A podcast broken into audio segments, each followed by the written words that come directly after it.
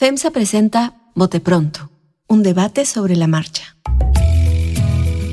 Desde hace más de 130 años, en FEMSA trabajamos para generar valor económico y social.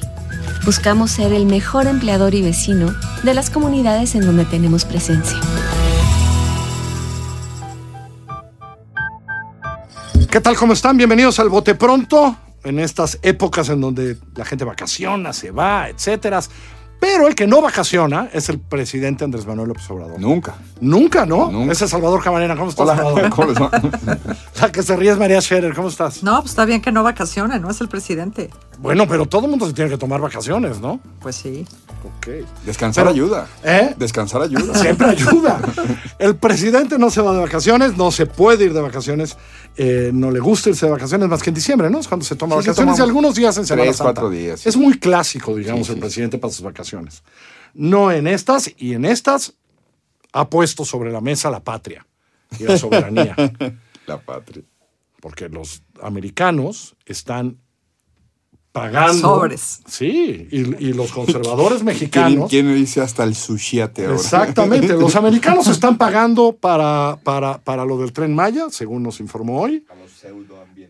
Y, lo- y los mexicanos están yendo a Estados Unidos para presionar a los americanos y que nos demanden por el, por el tratado eh, México, Estados Unidos, Canadá de libre comercio. O sea, entonces no se puede ir y dijo la soberanía hasta que llegue. ¿Hasta dónde va a llegar María Scherer? ¿Hasta dónde va a El presidente o la, El so- o la- o la presidente. soberanía. El presidente. No, pues el presidente le, ahora sí que le cayó un bombón, ¿no? Sí, se le pusieron de pechito, como se dice. Eh, Se le pusieron de pecho. sí, no, no me acuerdo si fuiste tú, Carlos o Salvador, ya me hago bolas con quién escribe qué cosa, pero eh, alguno de ustedes decía que, que, mm, que lo que lo que está ocurriendo, lo, que eh, la posición en la que nos ha puesto el presidente, pues se esperaba, ¿no? A eso me refiero con que se puso de, de pechito. Eh, es una nueva forma que él encontró de, de revitalizar eh, su discurso, ¿no? Su, su- su narrativa, la historia que él quiere contar sobre, sobre su gobierno y, y muy probablemente tenga una muy buena respuesta, ¿eh? Como lo tuvo, me refiero a, lo- a- en términos de opinión pública, ¿no? Cuando él propuso su reforma energética al pueblo, como él le llama, le parecía muy bien. Y entonces él sabe que ese discurso, pues patriotero, ¿no? Va a aprender muy bien, va a encender, va a encender muy bien. Por eso, pues no es casual la fecha que elige, ¿no? Lo, está armando, pues lo está armando eh, de manera muy fiel, ¿no? A, a cómo, a cómo él aprovecha estas oportunidades. Ahora, las consecuencias que eso va a traer, pues ya ese es un capítulo aparte. Salvador Camarena, ¿crees que le va a salir muy bien? Creo que eh, comentaría tres cosas. Uno, ¿cómo no vamos a necesitar vacaciones? Y fíjense, este año, solo este año, olvídense este sexenio, este año, Ajá. la patria se ha conmovido con una consulta de revocación de mandato. Exactamente. O sea, toda la patria fue convocada, la nación entera, A a una revocación de mandato. el 10 de abril fuéramos a decir que se vaya el presidente o que se quede el presidente. Bueno. Y después de eso, luego, luego la reforma energética que ya Ah. mencionaba María, fue sometida en el Congreso, digamos, a que, pues que una gran reforma constitucional que se proponía, gran en alcance, no quiero decir otra cosa con eso, y hubo ahí un choque porque la oposición en la Cámara de Diputados eh, detuvo eso, una cosa inédita en cuanto a reformas constitucionales en nuestro país. Y luego vinieron las elecciones donde pues, Morena ganó 4 de 6 y entonces hay... Eso es apenas un semestre de este año. Y ahora ya estamos metidos en la gran conjura de Estados Unidos contra México. Entonces ya avisó el presidente que septiembre, que es apenas el noveno mes del año, vamos a estar todos los hijos de la patria convocados a expresarnos en su respuesta que hará en torno a una cosa que no está en cuestión. Porque lo que él va a contestar es una cosa, que es la siguiente eh, temática que quisiera abordar, y lo que está en juego es una muy distinta. El presidente, muy hábilmente, está en efecto convocando una discusión sobre si México tiene la soberanía y, por supuesto, el derecho a decidir qué hacer con sus recursos energéticos, cuando el panel que se está convocando no es para eso ¿No es para eso? es para otra cosa. Se está diciendo, oigan, hay unos incumplimientos en términos específicos de que le das preferencia a empresas nacionales antes que a tus socios comerciales cuando así lo pactaste en un acuerdo comercial. No, aquí no hay soberanía comprometida. Ni nada Ni de nada. eso. Es así, oye, tú te comprometiste a que cuando hagas esto vas a cumplir con estas reglas y no las estás cumpliendo, queremos revisarlas. Apenas es la revisión. En eso tienen razón los que dicen, momento, no hay que calentarse tanto. Es una revisión que tiene sus propios tiempos. Entonces, la segunda es, el presidente muy hábilmente está cambiando la discusión. La primera fue vacaciones, por eso Sí. nos surgen. Segundo, la segunda, cambiando la discusión. está cambiando la Tercero. discusión y hablando de patriotismo. El tercero es que creo que también a los defensores de eh, las reformas del peñanietismo, del Pacto por México, esto no soy el primero que lo dice, le faltó explicar que eran bien complejas las reformas anteriores y que los resultados iban a tardar o en muchos casos pues, se podían descarrilar. Hoy el presidente lo que quiere decir es, ¿a poco tú estarías de acuerdo en que sean empresas estadounidenses o extranjeras, para el caso lo mismo, las que tengan más privilegios, entre comillas los privilegios, que la Comisión Federal de Electricidad o Pemex? Otra vez está llevando tramposamente la discusión a un lugar donde no es. Porque de eso no se trata técnicamente. Y su gabinete va a poder, creo, tener margen de negociación con Estados Unidos para ver qué se puede corregir. Concluyo esta primera ronda con esto. El chiste es cómo se va a salir el presidente del callejón en que se metió, porque él no puede perder lo técnico. Es decir, Marcelo y Tatiana tienen un problema, la secretaria de Economía, Tatiana Cloutier, un problema muy importante de regresar con decirle, con esto usted puede que todo quede tranquilamente arreglado para que usted diga que se impuso la patria y sus intereses. No está Nacho Marmano con nosotros, que está descansando, y le mandamos un saludo desde Un acá y un abrazo. Pero, a ver, yo, ¿tú crees, María? No sé, de todo lo que has visto en este sexenio, a mí me gusta alguien que por ahí decía, creo que con calma decía, híjole, a veces al presidente se le engaña. Es decir, ¿qué quiero decir? Eh, el presidente ha contado mil veces lo que pasó en la negociación durante la transición, donde él dijo que haya un, párrafo, Párrafo. en donde diga bien claro eso. Ahora, Y ellos llegaron, ¿no? No sé si Jesús Seade o quien estaba ahí llegó y le dijo, perdón, aquí está el párrafo, señor presidente. Ya.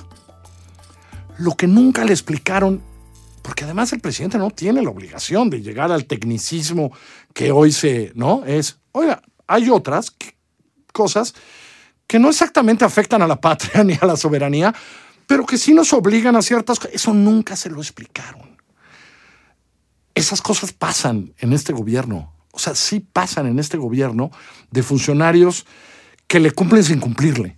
Y que ese va a ser el lío hoy de la subsecretaria eh, de la Mora, que todos la reconocen como una ultra experta en este rollo.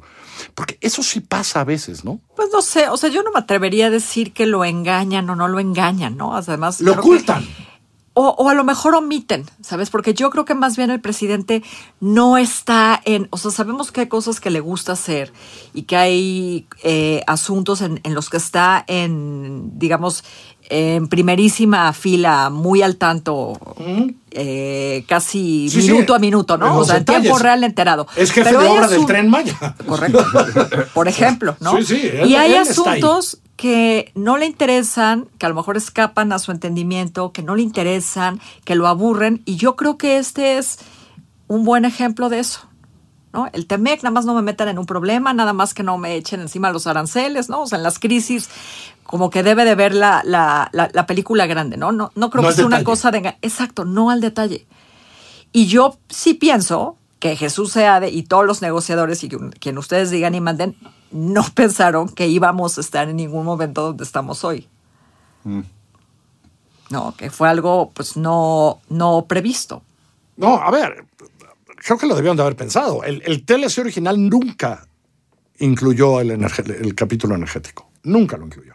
Y las reformas se habían hecho con ese TLC con provisiones muy similares en el TLC a las que hay hoy sobre el sector energético. Bueno, es que tú cubriste esas negociaciones. Exactamente. O sea, ahora sí que tú hablas Sí. de algo que te tocó cubrir en Bueno, Washington. yo, yo llegué a publicar un día el capítulo nunca aprobado del TLC hace Energético. 30 años, que era energético, que al final México dijo no. Yo, yo diría que entre lo que tú preguntabas y lo que María dice, yo me iría en medio. No, no por, no por este. ¿Vas a balancear? No, no. No, no por. ¿Cómo ves? Última- últimamente ¿Cómo ves? Anda muy balanceado ahora, Salvador. No, al contrario. Este es decir, lado, el otro. eh, Conocemos la manía del presidente a eh, meterse mucho en algunas temáticas y su desdén por otras. Este, ahora sí que Pero el presidente tenía la responsabilidad de haber pedido que le explicaran todo y no, no me queda claro que lo haya pedido. Jesús Seade creo que en efecto quiso colgarse la medallita, alguna cosa habrá aportado la negociación, no estoy diciendo que fue ahí de free rider. Y la negociación, hay que recordar, estaba muy, muy avanzada, ya estaban ahí los equipos de, eh, sobre todo el exsecretario de Economía y de Alfonso Guajardo estaba al frente de ahí, eh, apoyado por Videgaray, en fin, lo que sea. ¿Tuvo el presidente, por supuesto, derecho y tiempo para meterse a los detalles? Sí, sí, sí tuvo. Estábamos en transición y pues era una de sus obligaciones principales. Él iba a ratificar, o el Senado incluso, que él ayudó a llegar, porque ese Senado llegó el primero de julio, en la elección del primero de julio del 2018, de ahí surgió el legislativo que ratificó esa negociación. Entonces creo que el presidente, eh, por eso digo que me voy a ir por el medio, dijo, pónganle esto porque para cualquier cosa yo me voy a agarrar de esto, de este capítulo octavo, pues, donde voy a decir, no, no, no, aquí dice que es este, salvaguarda de los mexicanos, todo lo energético. Entonces creo que dijo, sí, no me voy a interesar en los detalles, porque con esto voy a tener mi escudo de protección para poder decir que de aquí soy y de ahí no me muevo. Pensar que el presidente en el 2018 iba a saber qué iba a hacer con la CFE a este grado no es muy, no es muy este, no, no, no, no, no. Ah, no, o sea, la pandemia se atravesó, una, una serie de, circunstancias, incluso hoy con el gas, que, pueden volverse a complicar y, ahí México tiene algunas cosas pendientes en Texas. En fin, creo que hay una cosa muy detallada que sería mucho conceder, pero sea de, yo creo que, ¿qué nos decían antes? Muy rara vez alguien le quiere llevar malas noticias a un presidente de la República. A eso me refiero con esto de que nadie pregunta los, esos detalles los detalles. Sí, o sea, yo hubiera entendido a lo mejor lo mismo que el presidente, porque no sé de esas cosas. Si hay un capítulo donde dice la energía no, ah, perdón, ni hubiera imaginado que había otros pequeños capítulos que tienen que ver con la inversión total, con la inversión general de cada país, donde aguas. La verdad, yo sí sigo pensando que alguien no le quiso llevar malas noticias al presidente. Alguien no le quiso explicar, oiga, agua rasa aquí. Pero en fin, el 16 de diciembre todos vamos a estar pendientes, ¿no? Septiembre. Ah, de, sí, sí, cierto. Te digo, faltan vacaciones ya. Ya se quieren las vacaciones. Ya se quieren las vacaciones de diciembre, Carlos Puch. Vacaciones les vamos a seguir dando, de verdad. Que les vaya muy bien. Gracias, María. Gracias, Carlos. Gracias, gracias Nombre a la orden, gracias. Que les vaya muy bien. Recuerden que nos escuchan en así como suena.mx, en iTunes Podcast, en Apple Podcast, en Spotify o ahí donde usted prefiere escucharnos. Que le vaya muy bien. Soy Carlos Puch. Que tengan pues buen agosto. No, no, nos vemos pronto, este próximo martes. FEMSA presentó Bote Pronto, un debate sobre la marcha. Desarrollo sostenible, primera infancia y promoción del arte son las tres líneas de acción con las que FEMSA genera valor social en las comunidades. Conoce más en fundacionfemsa.org.